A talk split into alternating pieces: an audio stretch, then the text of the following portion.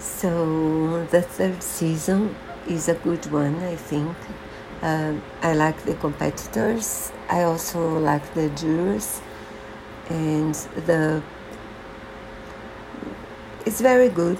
I I think there are many episodes though, so I think the not the Christmas extra is a good one I didn't I was not very happy with the winner of the season but I think it's worth uh, viewing the whole season. I hope you enjoy it